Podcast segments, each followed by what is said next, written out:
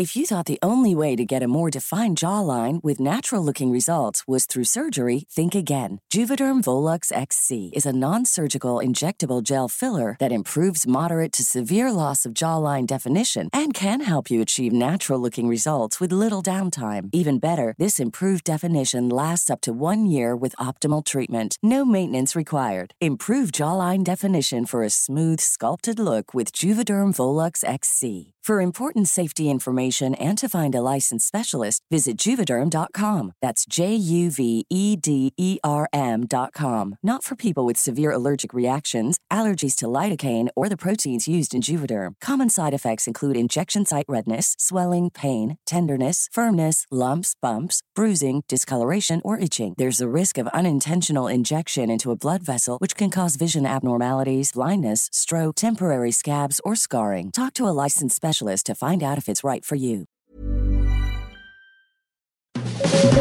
Las claves del mundo. El contexto internacional en Podcast OM.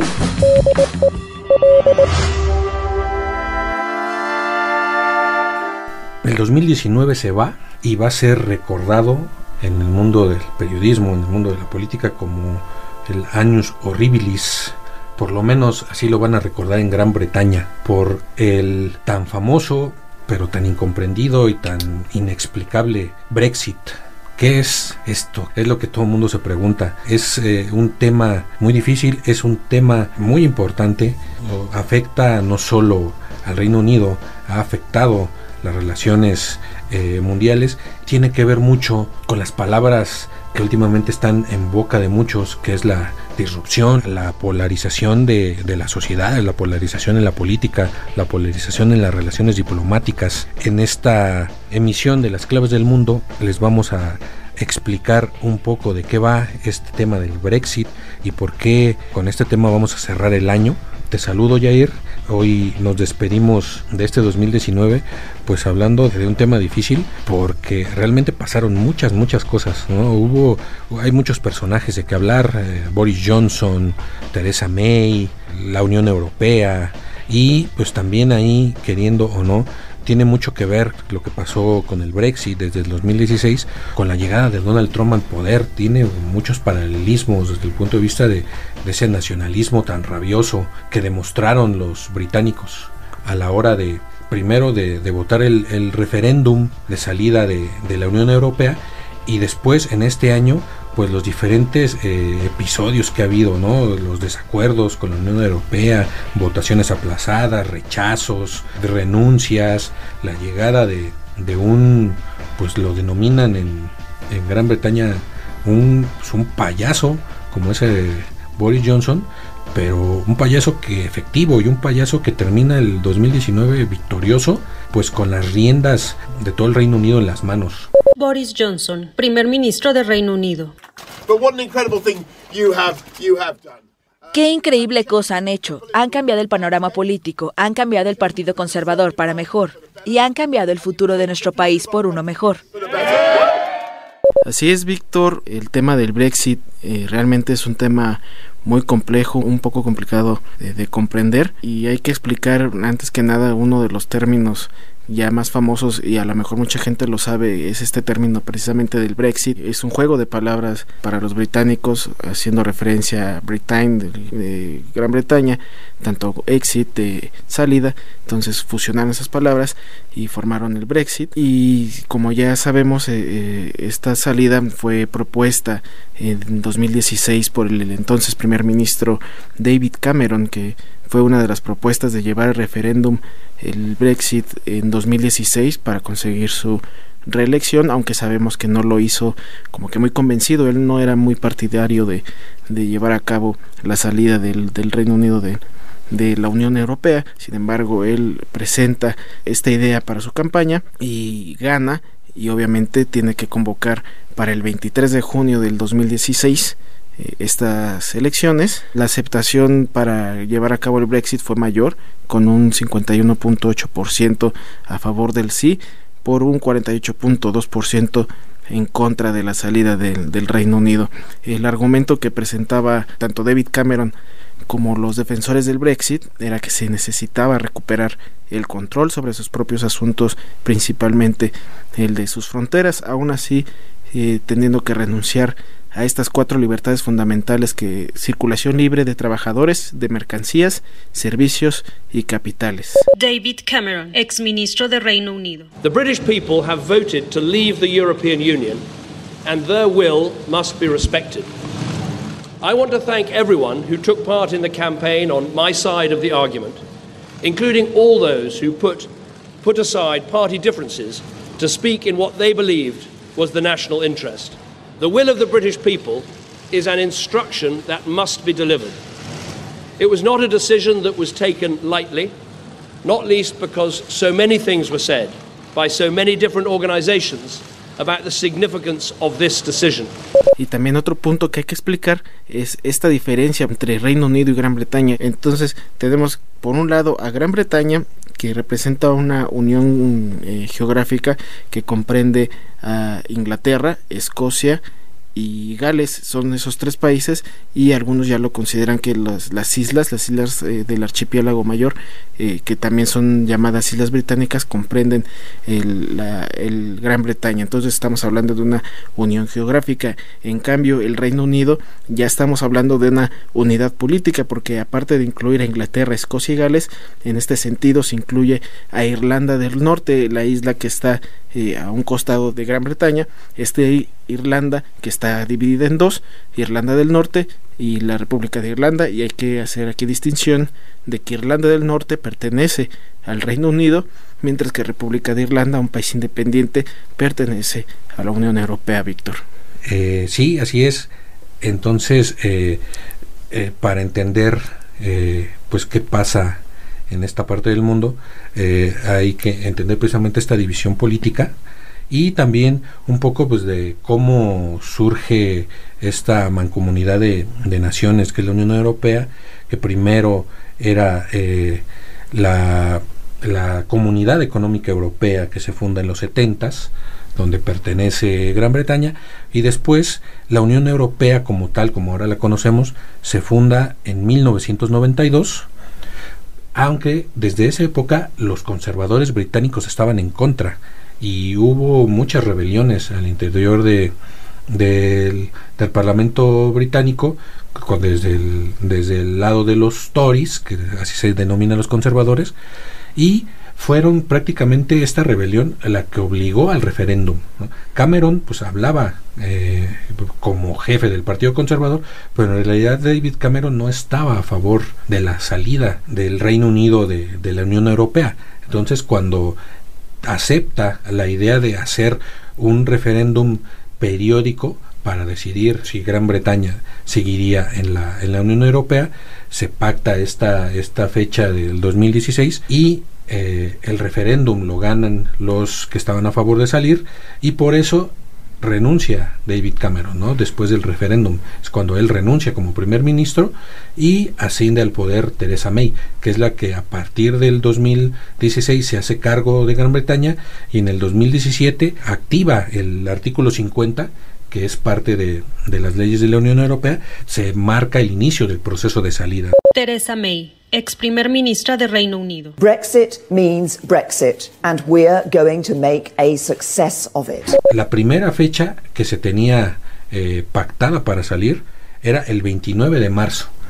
Y entonces aquí es donde empieza otra otra de las grandes telenovelas de este 2019, ¿no? Otro gran culebrón que fue pues los eh, los reveses que obtuvo eh, esta fecha de salida, posponer y volver a posponer la fecha de salida, votaciones aplazadas, el rechazo al acuerdo que Teresa May logró con la, con la Unión Europea y aquí es donde empiezan a, incluirse pues muchos factores, entre ellos el, tema de, de, Irlanda del Norte, que fue uno de los principales argumentos de los mismos conservadores para no aprobar plan de salida de Teresa May, el segundo rechazo, una, una primera prórroga, un tercer rechazo, otra segunda prórroga, y es cuando eh, a finales de julio eh, irrumpe Boris Johnson, ¿no? Eh, él había sido alcalde de Londres en 2016, fue ministro de Relaciones Exteriores con Theresa May, rompe con Theresa May y se vuelve en su contra, ¿no? Se vuelve de los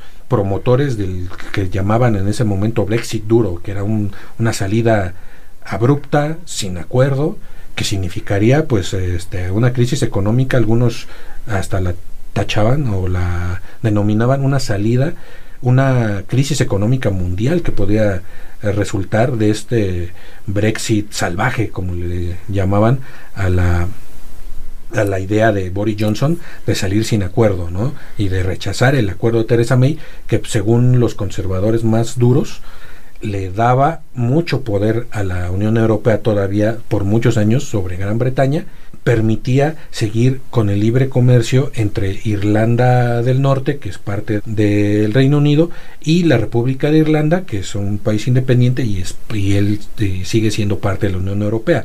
Hay que recordar que las dos Irlandas pues eh, pasaron décadas de una sangrienta guerra civil, eh, décadas de, terrorismo por parte del, ejército republicano irlandés que buscaba la unión de, de, las dos Irlandas y en esta frontera entre las dos Irlandas es donde se desarrollaron muchos atentados, hubo mucha violencia.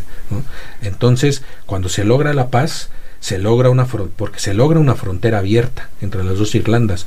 Eh, cada una con su sistema político, cada una de su lado, pero había un libre paso de, gente. Entonces, eh, este Brexit duro tenía eh, la intención o, la, el peligro de volver a las, a las antiguas eh, fronteras. Era lo que muchos temían que pudiera eh, desencadenar otra vez una guerra y los más perjudicados y los más preocupados pues eran los mismos irlandeses ¿no? que no comprendían cómo Boris Johnson como los de la línea dura del Brexit pues podían eh, podían pedir un, Brexit salvaje cuando estaba este peligro ¿no? y el otro tema importante es el tema escocés Escocia eh, es una es el, un, un país que desde hace muchos años está también buscando su independencia y está buscando un referéndum de independencia que le niega eh, Londres, ¿no? que le niega el gobierno central y también es otra fuente de conflicto. ¿no? La Escocia está en su mayoría a favor de continuar en la Unión Europea y cuando se, se vota el, el referéndum de salida, pues los escoceses aquí también están ahora jugando un papel importante y en estas últimas elecciones de diciembre ganaron, se convirtieron en la tercera fuerza política de, de, Reino Unido y tienen eh, de la mano del partido eh, independentista escocés, pues están otra vez pugnando por la por la independencia, ¿no? Y por un, un, un segundo referéndum. Está el tema candente de cómo va a terminar este Brexit. Sturgeon ministro principal de Escocia y líder del partido escocés. No se puede forzar a una nación a aceptar su visión del mundo, cuando ha dejado muy claro que no tiene esa visión del mundo. De los resultados de estas elecciones no podría estar más claro que Escocia no quiere un gobierno de Boris Johnson, no quiere abandonar la Unión Europea y quiere poder determinar su propio futuro, sea cual sea ese futuro. Efectivamente, estas elecciones que se llevaron a cabo el 12 de diciembre, que le volvieron a dar la mayoría a Boris Johnson en su partido los conservadores, esto ha hecho que el Brexit por fin tome forma y ahora sí se, se estipule que el 31 de enero se lleve a cabo la salida en el papel, ¿no? Porque prácticamente todo el 2020 va a seguir siendo incertidumbre porque ese año aún el eh, Reino Unido como tal se deslinda de la Unión Europea, ¿no? Sino que más bien de año ahora tienen que iniciar los nuevos acuerdos, ya sea tanto gobierno como empresas, tienen que empezar a negociar, crear sus propios acuerdos con la Unión Europea para que puedan adaptarse a esta salida. El lapso que tienen para llegar a acuerdos es el 31 de diciembre del 2020. Entonces, a partir de ese momento ya todo el mundo tiene que tener este sus acuerdos, sus propias negociaciones para que eh, oficialmente eh, el Reino Unido deje de pertenecer a la Unión Europea. Estas elecciones del 12 de diciembre, como decías,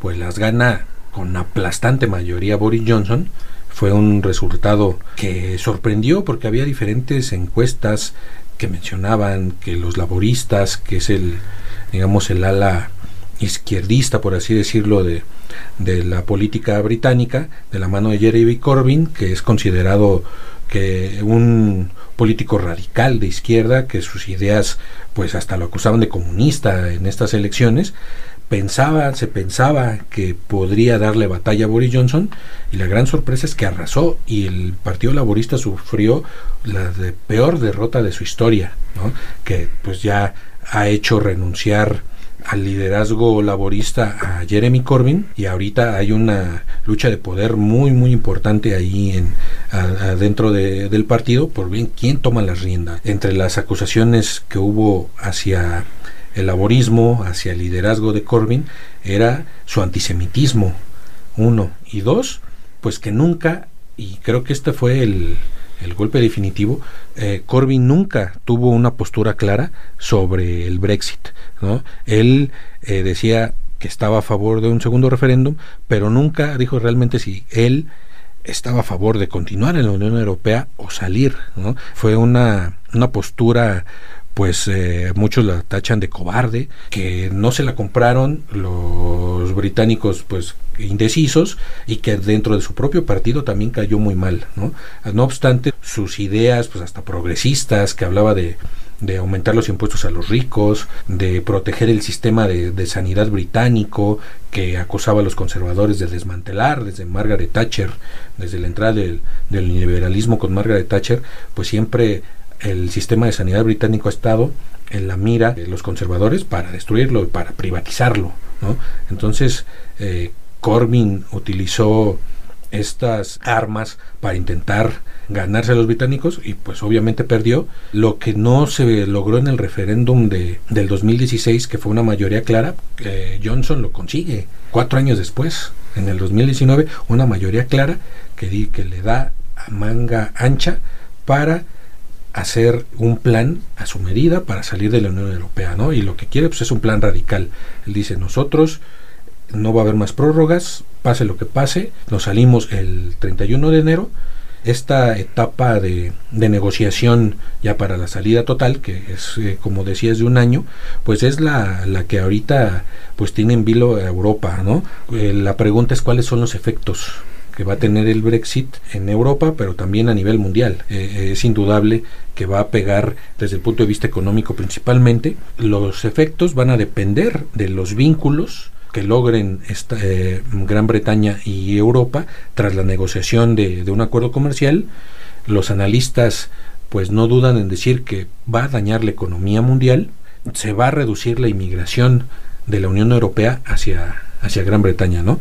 Entonces, eh, las cuestiones, por ejemplo, que son muy importantes, que es la, el intercambio educativo, las universidades británicas son muy importantes en Europa y también los británicos estudian en universidades eh, de otros países de Europa. Entonces, este eh, intercambio educativo, esta cuestión de seguridad, pues son las, lo que no se sabe qué va a pasar, ¿no? La seguridad fronteriza, ¿no? Es un tema muy importante. El presidente de Estados Unidos, Donald Trump, mostró su entusiasmo con el triunfo de los conservadores británicos. En su cuenta de Twitter, el mandatario felicitó a Johnson por la victoria y afirmó que Gran Bretaña y Estados Unidos ahora serán libres para lograr un nuevo acuerdo comercial enorme después del Brexit. La canciller alemana Angela Merkel afirmó querer cooperar con el Reino Unido para lograr una estrecha asociación, mientras que el presidente francés Emmanuel Macron expresó su deseo de que ese país siga siendo un aliado, pero puso como condición definir las reglas de una relación leal.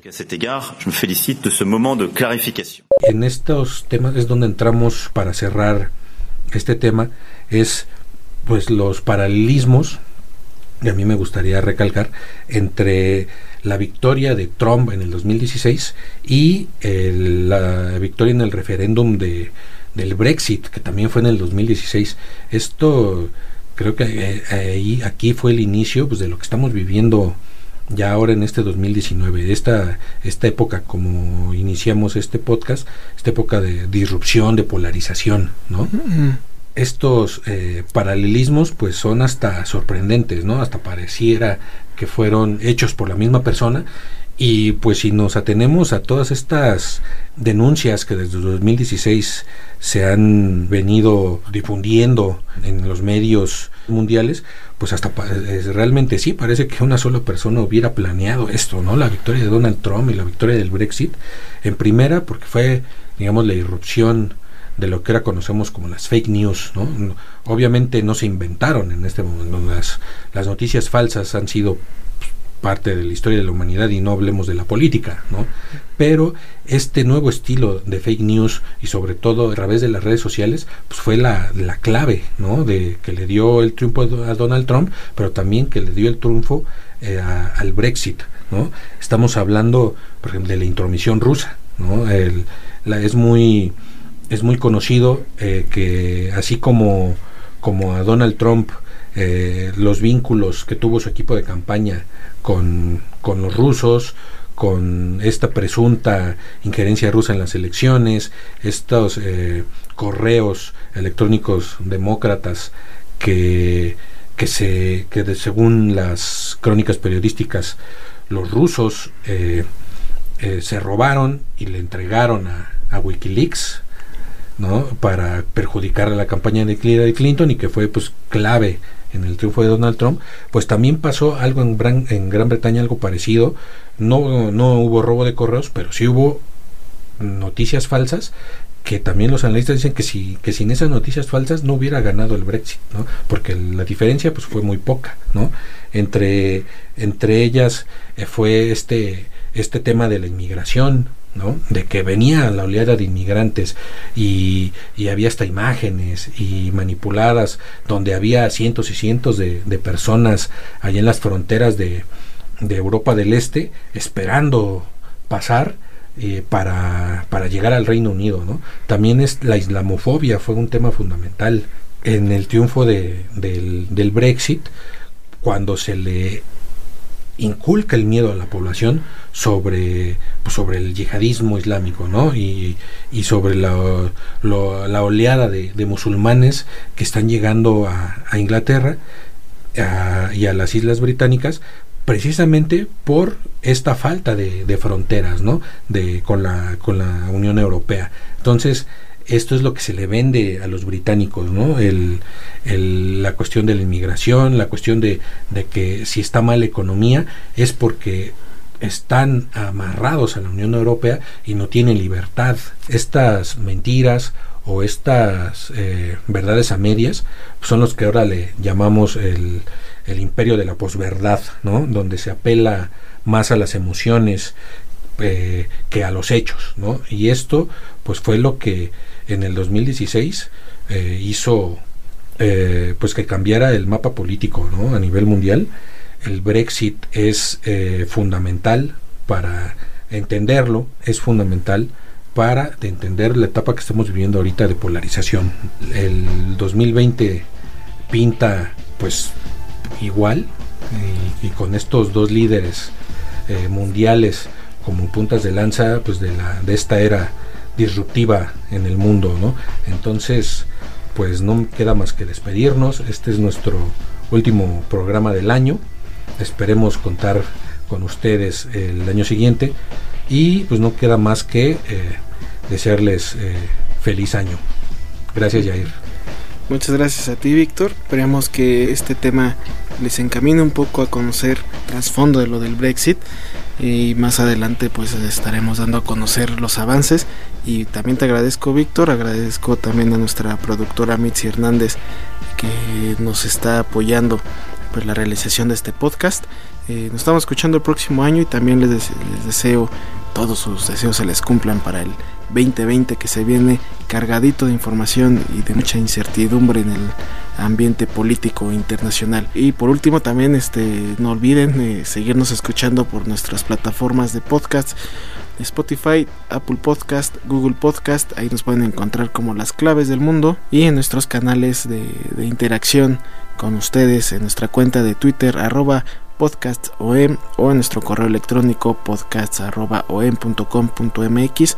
Ahí los estaremos leyendo y viendo observaciones o aclaraciones que quieran este, hacernos llegar. Muchas gracias, feliz año. Hasta pronto. Nos vemos.